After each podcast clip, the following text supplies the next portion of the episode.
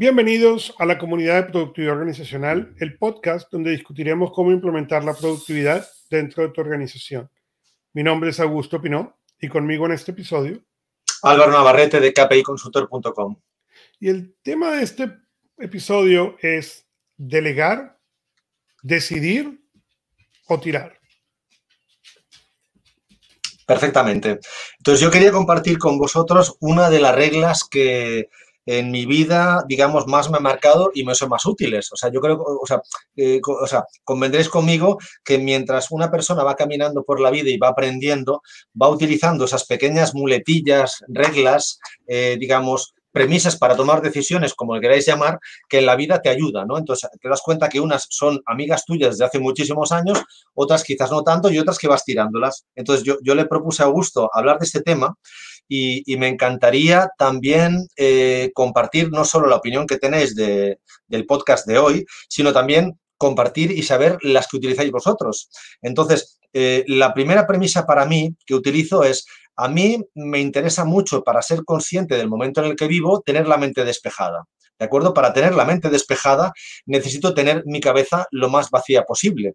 Eso cuando una persona es inquieta, tiene ciertas responsabilidades, le gusta complicarse la vida con miles de pensamientos, eh, se hace realmente difícil. Entonces, yo esta regla, por desgracia, la fui descubriendo, nadie me la enseñó y yo le llamo la, regla del 111. Entonces, yo utilizo la, digamos, la siguiente eh, premisa. O sea, para tener la mente vacía y estar atento, eh, necesito tomar decisiones lo más rápidamente posible. Es decir, la primera regla que utilizo es no postergar, que esto lo dicen todos los gurús, todos los gurús, y tengo aquí a gusto uno de ellos delante, de la productividad. O sea, eh, entonces lo que hago es o delego de inmediato, o decido de inmediato, o tiro a la papelera, a la basura, de forma inmediata. Es decir, utilizo el principio de inmediatez, que para mí es una de las cosas que más, eh, digamos, éxito me han dado en mi carrera, ¿no? En mi carrera, ¿no?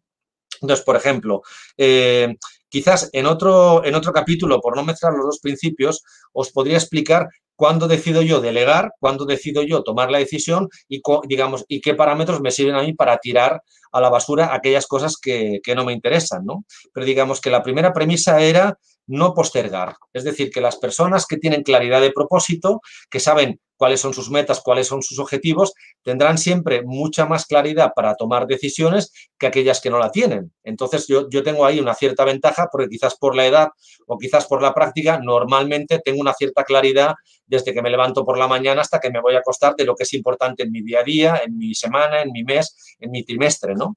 Entonces, eh, eh, claro, por otra parte, también es muy importante, si tú no tienes capacidad ni tienes equipo eh, en, en cual delegar, pues eh, eh, difícilmente lo tienes que hacer.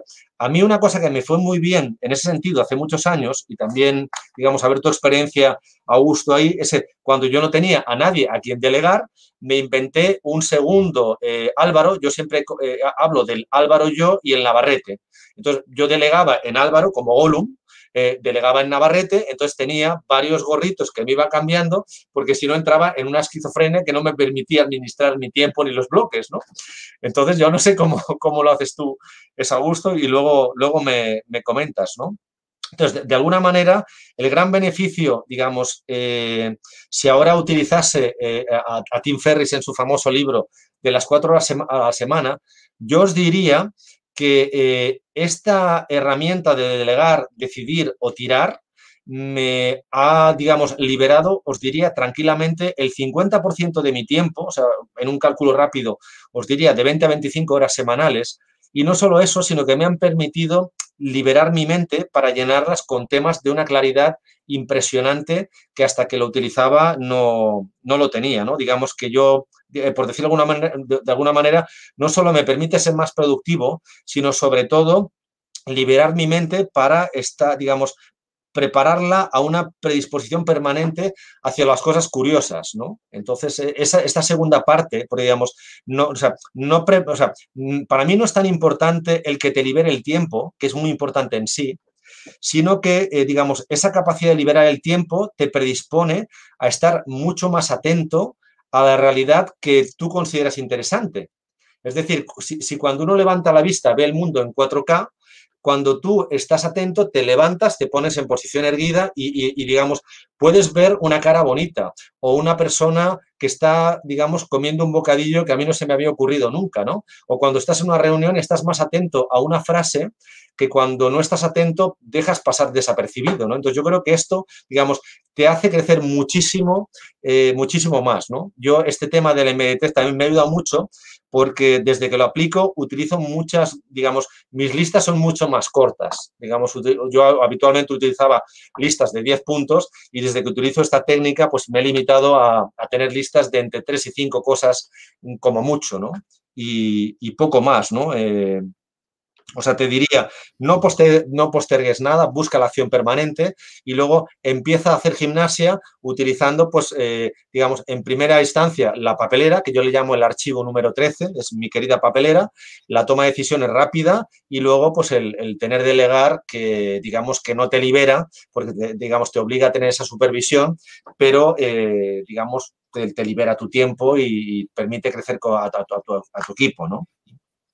Y, hay un par de cosas importantes que mencionas, ¿no? Yo, el, mientras te escucho, el, el coach en mí va, va pensando, yo, y, lo que voy a, y la, y la respuesta que voy a dar, la contraparte que voy a dar es lo que yo le recomiendo a mis clientes de coaching. Desde el punto de vista de listas, ¿ok? Yo le recomiendo hoy en día a la gente, a menos que realmente sean, eh, practiquen Getting Things Done de David Allen, que quieren tener los contactos. Pero inclusive en ese caso yo recomiendo que uno debe tener la lista de hoy y la lista de mañana. ¿Por qué?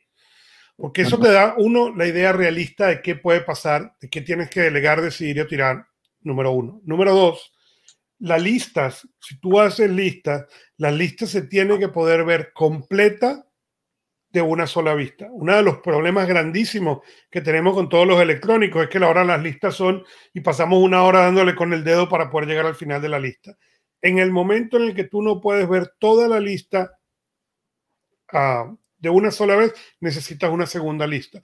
Y no importa si tienes 25, pero tienen que estar en un orden prioritario. No voy a ir a la lista número 2 hasta que la lista número 1 esté Correcto.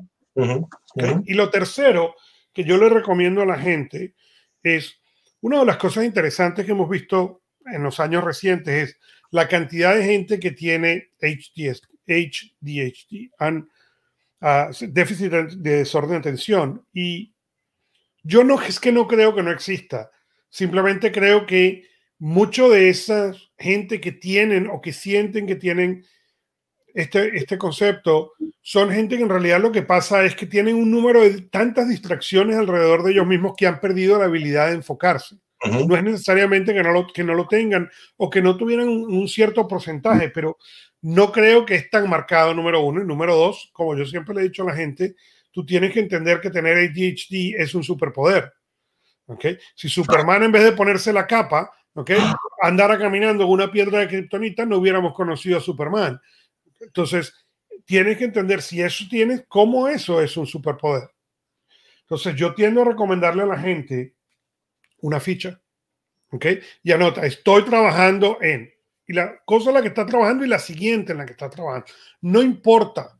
¿Por qué? Porque en el momento que yo estoy trabajando aquí, digo, estoy grabando productividad organizacional y llega alguien y me interrumpe, el problema está en que la mayoría de la gente no se recuerda que estaba trabajando hace tres minutos que vino la interrupción.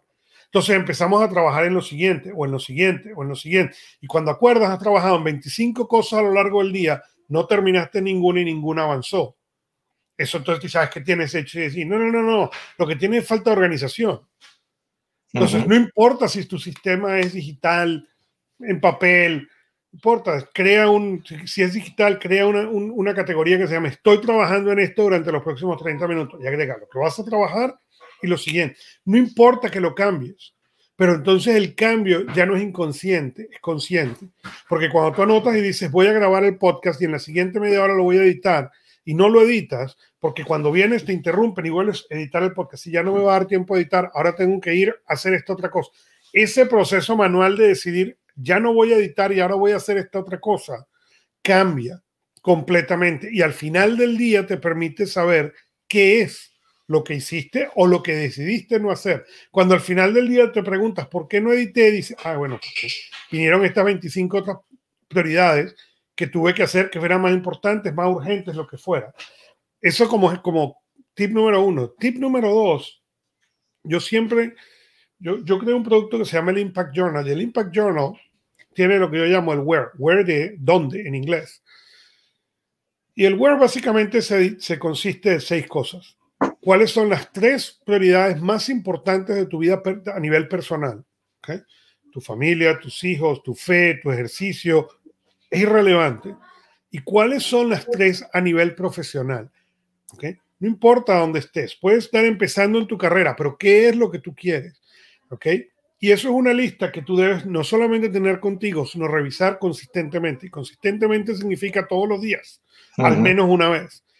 ¿Ok? Y lo que sucede con eso es que lo empiezas a definir. Al principio quizá pones esposa e hijos, eh, salud, saludable, y después pones eh, en paz. Perfecto. A medida que tú vas viendo esa lista todos los días, esa lista la empiezas a definir y dices, no, realmente no es lo que yo quiero ser es específicamente esto es lo que yo quiero ser con respecto a mis hijos. Este es el tipo de ejemplo que les quiero dar. Lo vas definiendo y lo mismo a nivel laboral. Pero cuando tú creas esa lista, ahora tienes un concepto fijo sobre el cual evaluar las oportunidades que te llegan. Muchas veces como coach, a mí me llega gente que me dice que me quiero cambiar de trabajo porque yo no soporto que tal empresa hace esto y esto y esto y esto y esto. Y mi primera pregunta siempre es, no, no, no, no, olvídate de lo que hacen mal ¿Qué hacen bien. ¿Qué vas a perder en el momento que te cambien? Y siempre es muy interesante ver la cara de sorpresa de la gente. ¿Cómo que qué voy a perder? Sí, sí, no, te, pienses en lo que vas a ganar, piensa en lo que vas a perder. Y eso es una de las cosas que esta lista de seis cosas te permite ver. Cuando tú pones la oportunidad en base a esto y dices, oye, laboralmente cumple todas las condiciones y más, pero a nivel personal falla, la oportunidad no es buena. Pero si estas condiciones cambian cada vez, nunca tienes un patrón consistente de evaluación, con lo cual tus resultados y con lo cual tus decisiones tienden a ser inconsistentes a largo plazo. Sí, totalmente de acuerdo, Augusto. Sí, sí. Bueno, una vez más tropezamos con, con, que quizás esa falta de claridad, esa falta de propósito, digo, si uno no sabe dónde quiere llegar, difícilmente llegaremos, ¿no? Entonces, entonces, cuando tú tienes claro el rumbo, te es más fácil tomar decisiones, ¿no? Cuando tú sabes delegar, te es más fácil delegar. Yo invito a todo el mundo que, tome nota de esto porque digo, yo, yo, por ejemplo, uno de los uno de los KPIs que utilizo para saber si hago bien mi trabajo es que, intento tener cada vez menos llamadas, digamos que yo recuerdo cuando uno hace mal el trabajo reiteradamente, es, eh, digamos, eh, acaba convirtiéndose en bombero, ¿no? Entonces digo, el, móvil, la cantidad de llamada que tú tienes, la cantidad de emails que recibes, digamos, es, el síntoma de, digamos, de tu buen hacer diario, ¿no? Mientras que si tú, por ejemplo, tienes pocas llamadas, pero, digamos, con conversaciones intensas, pues eh, se nota que vas haciendo mejor las cosas, ¿no? O, por ejemplo, yo recuerdo cuando uno no sabe delegar o no decide nunca, pues se nota porque está ahogado en la sangre del día a día. Cuando tú realmente aprendes a, utilizar bien esta norma con propósito, te das cuenta que las cosas fluyen y, digamos, te liberas, tienes más tiempo, eres más feliz, resulta que las cosas te empiezan a salir mejor porque estás mucho más enfocado, ¿no? Entonces, difícilmente, si tú tienes un buen coche y no le pones las luces, no salgas, no lo pongas en marcha porque probablemente te vas a estrellar, ¿no?